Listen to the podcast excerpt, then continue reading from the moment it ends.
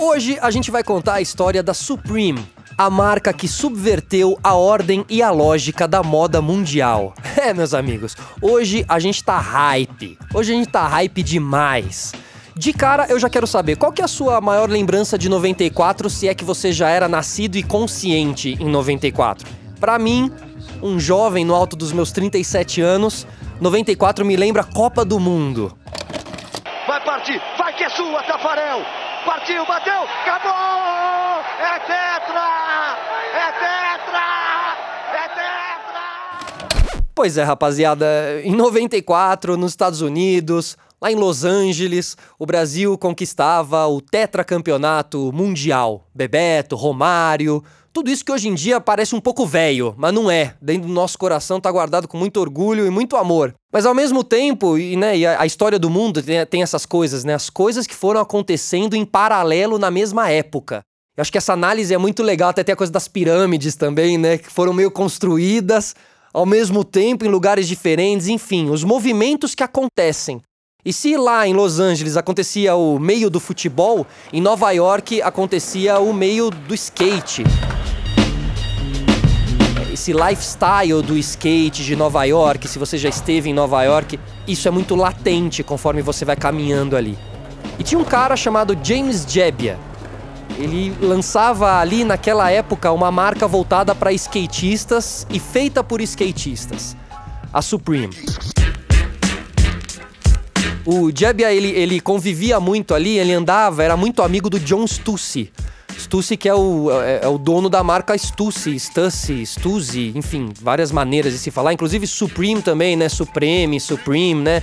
Supreme mais no americanoide e o Supreme mais no brasileiroide, né?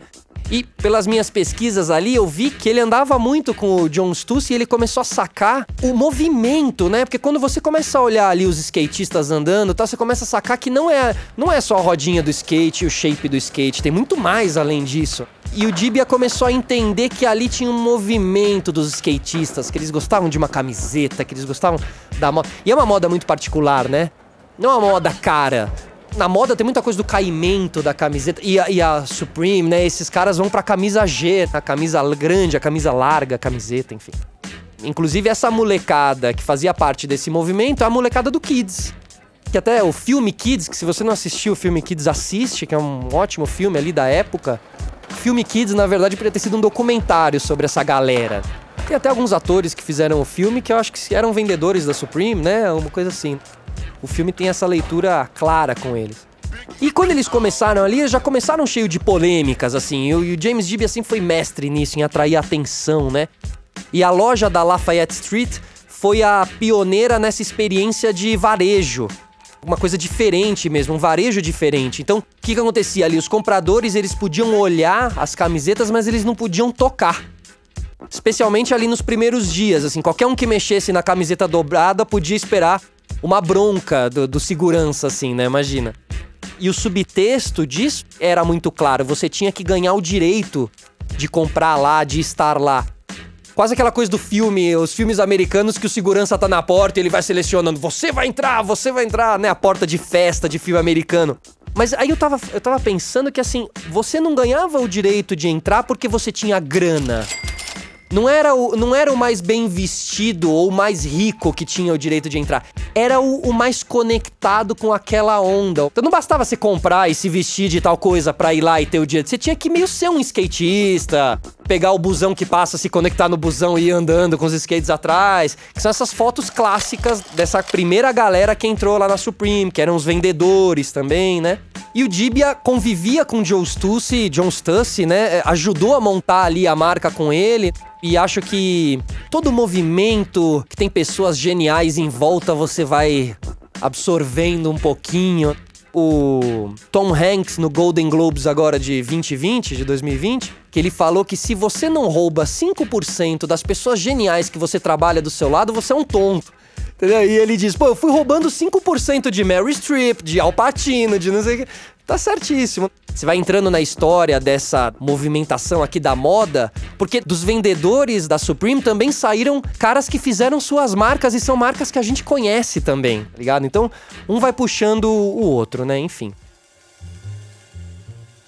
Um detalhe aqui, o nome Supreme é inspirado no disco de Joe Contrain, do disco Love Supreme, que o Dibia gostava bastante. Então o nome, o nome vem daí, né? Quem diria que o nome ia ficar ia ter esse simbolismo tão grande, né? Quando ele lançou, será que ele esperava que ia chegar aí, né? Bom, enfim, ele acaba lançando ali então uma, uma marca que escolhe os seus compradores, né? O cara subverteu a lógica das compras, né?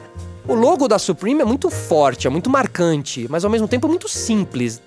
Quem não poderia fazer em casa um retângulo vermelho com uma fonte que deve ter no teu Word aí, no teu, teu programa que você usa para escrever, escrever um Supreme ali. Porém, essa arte que parece simples, ela vinha. Dizem que é uma cópia. Podemos dizer que foi uma cópia mesmo? Ele, ele já chegou a assumir isso, será? Não, né? Mas se ele não assumiu, tá muito claro que. Impossível. Se você olhar ali os trabalhos da Bárbara Kruger, que era uma artista plástica, você vai ver ali que, pô, foi inspirado, foi copiado. Ela, inclusive, defende que ele a copiou e que ela nunca autorizou isso e, e portanto, ela nunca recebeu uma quantia com relação a isso também. Mas o que é uma criação? Né? Até que ponto aquilo é uma criação se você pode fazer no teu Word? Enfim, a propriedade intelectual e criações é algo que vai despertar debate e polêmica para sempre, eu acho, no mundo, né? Bom, aí uma vez ali instalados com a sua lojinha, eles começam a vender, né?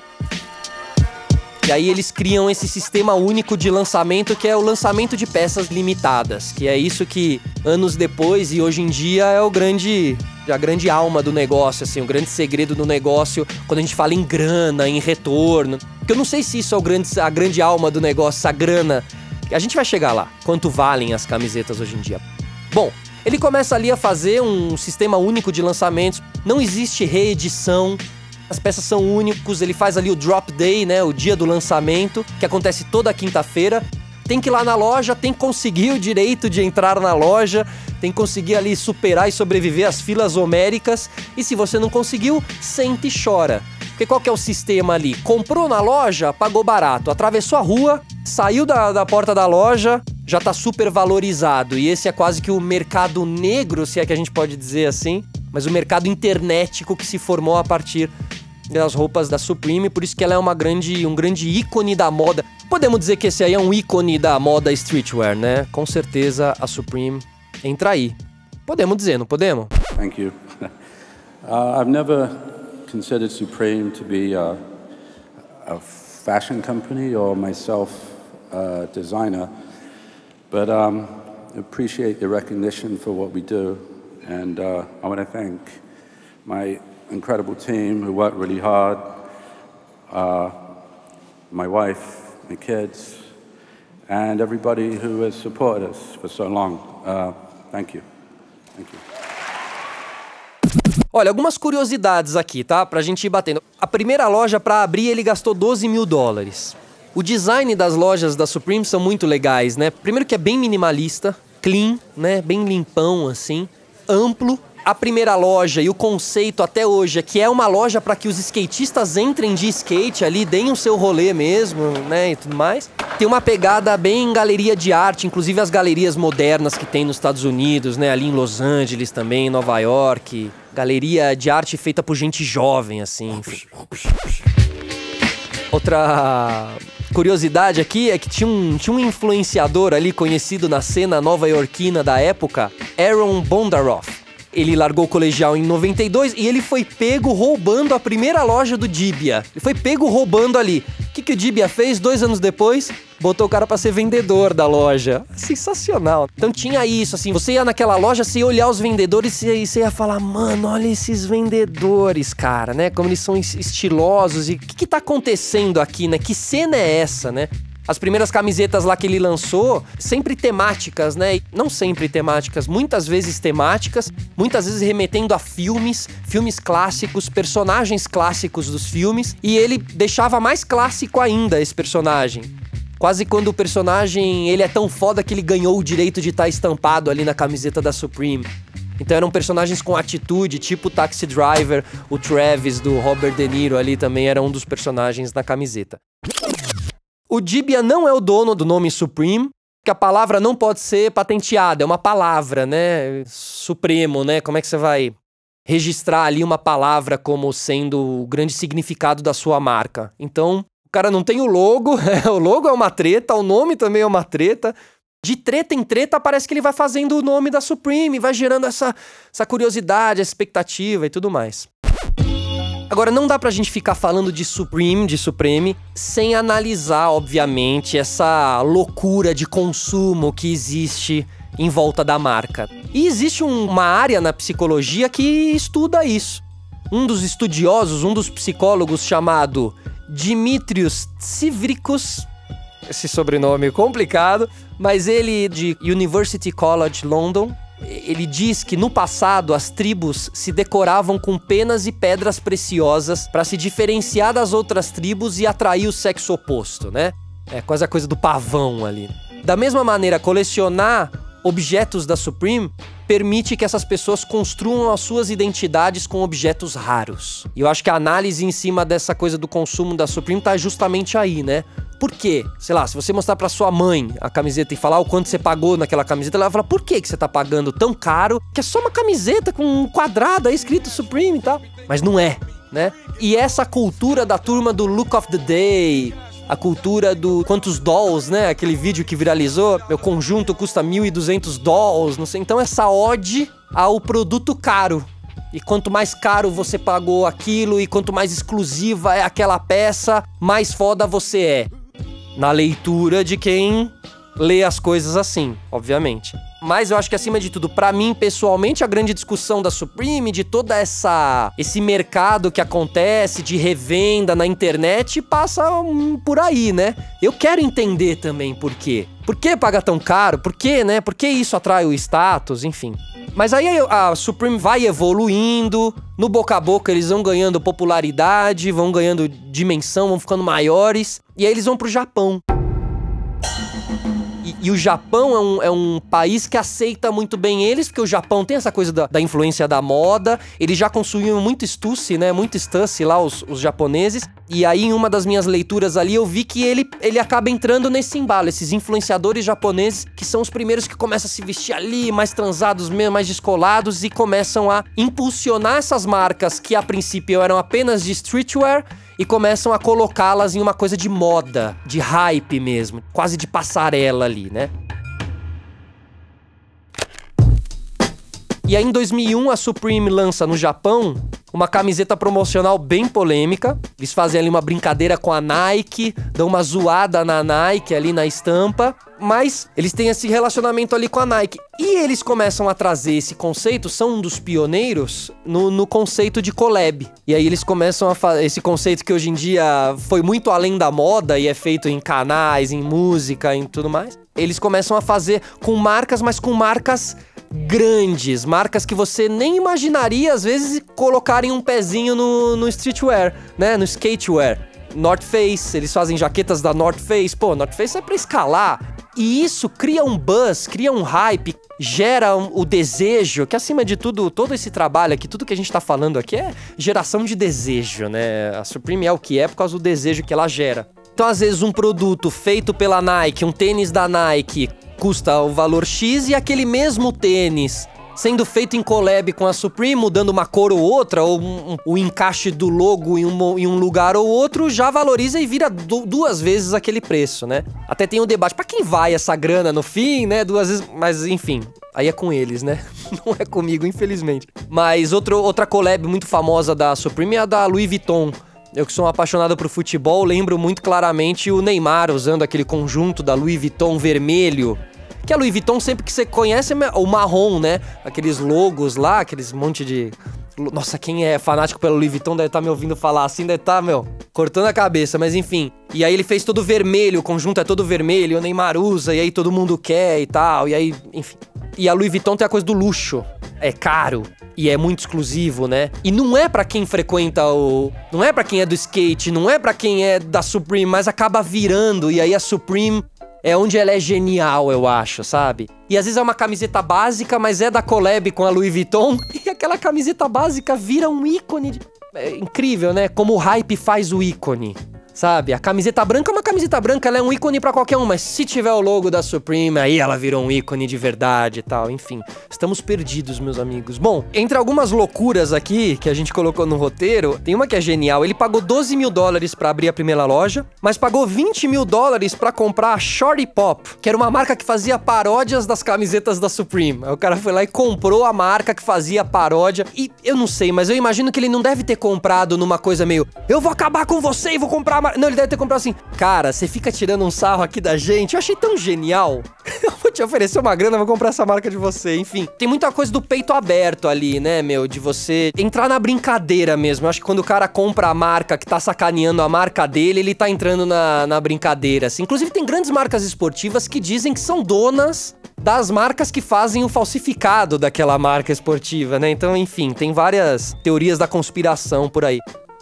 Outra curiosidade muito legal também é que tem uma, uma imagem que ficou famosa na internet, que é um menininho segurando um cartaz que diz que nos Estados Unidos é mais fácil comprar uma arma do que comprar um Supreme. Comprar uma Supreme.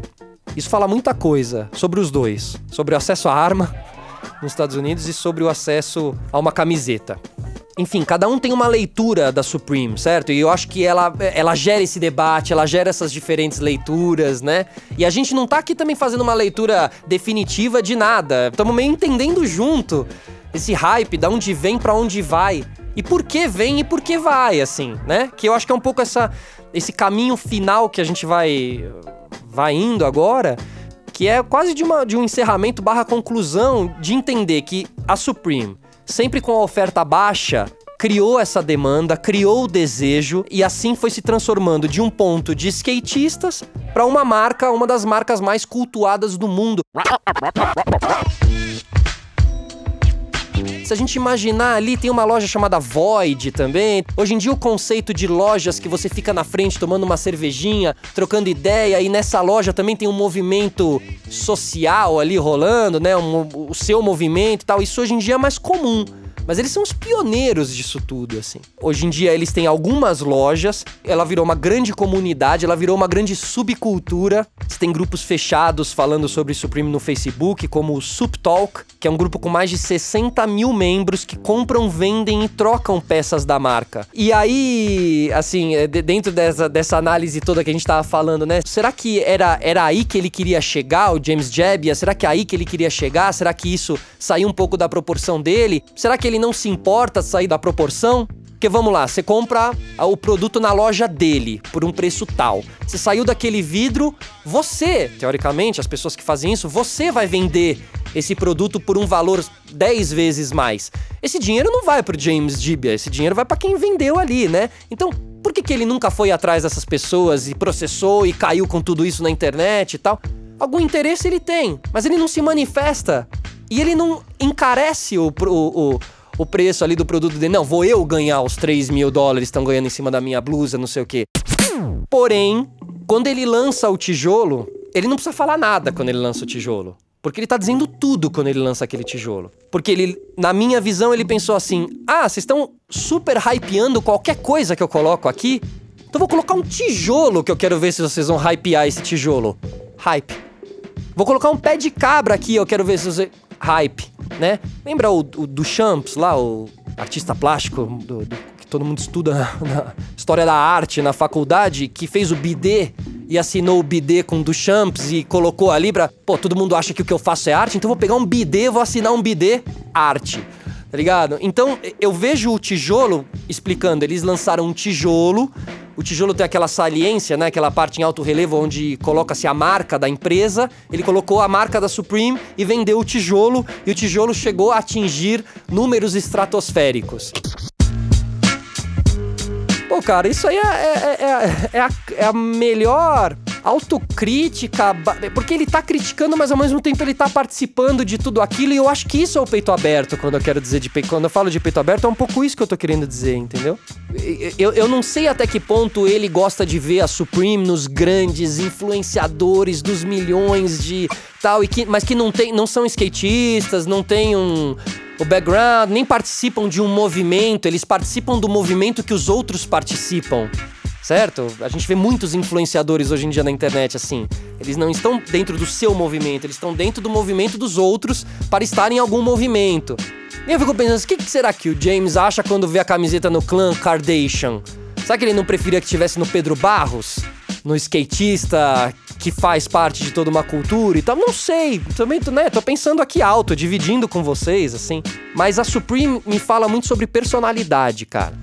Sobre ter a sua personalidade, bater o pé, esse aqui sou eu e tendo hype ou não, essa aqui é a minha característica, é aqui que eu quero pertencer. Para onde vai a partir daí? Não sei, mas é aqui que eu quero pertencer, porque por mais que a Supreme seja hiper hype, ela é uma marca de streetwear.